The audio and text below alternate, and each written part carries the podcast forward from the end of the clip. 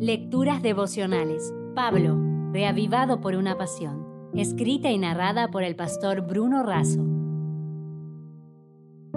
Hoy es 18 de julio. Rico pero deudor.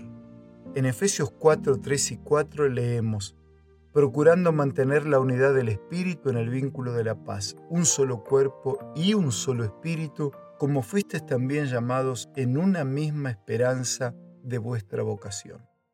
Todos los escritos de Pablo presentan equilibradamente la relación entre la doctrina y el deber. Los primeros tres capítulos de Efesios tratan sobre la doctrina, ilustrada como las riquezas de Cristo, en tanto que los tres últimos explican nuestro deber con Cristo bajo la consigna de andar en. La gente suele tratar de ricos a los millonarios o multimillonarios considerando por lo general sus recursos y sus bienes. Existen también los ricos en afecto, en salud, en amistad y en integridad. El doctor Emilio Mira y López define a los cuatro gigantes del alma como las emociones básicas que gobiernan la vida y que a modo de cuatro puntos cardinales nos orientan y propulsan. Ellos son el gigante negro del miedo, el rojo de la ira, el blanco del amor y el incoloro del deber. Este último es así porque se viste del color del que ejerce primacía, ya sea del miedo, la ira o el amor. En la visión de Pablo es el amor lo que produce el cumplimiento del deber. Sin amor, todo es una pesada y vil tarea.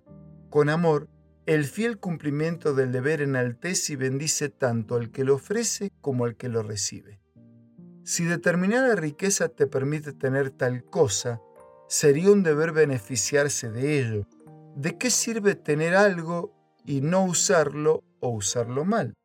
Cuanto más conocemos la doctrina, más ricos somos y mejores condiciones tendremos de vivirlas y cumplir el deber.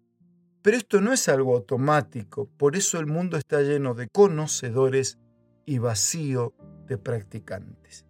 Pablo dice, si aceptaron el llamado de Cristo de ser parte de su cuerpo, entonces cumplan el deber de andar como es digno del llamamiento, viviendo la unidad del cuerpo de Cristo. Si Cristo te resucitó de la muerte en tus pecados, no sigas envuelto en lienzos mortuorios, despójate y vive con túnicas de pureza.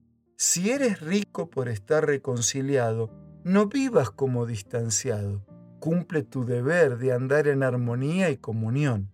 Si Cristo venció a Satanás, tienes el deber en Cristo de vencerlo también.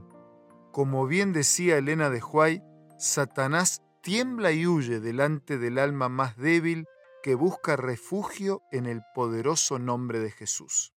Dejándote un abrazo, y recordando las palabras de Jesús, que no solo de pan vive el hombre, sino de toda palabra que sale de su boca, concluyo con estas pocas palabras. Los ricos en Cristo cumplen el deber de andar como Cristo. Si desea obtener más materiales como este, ingrese a editorialaces.com.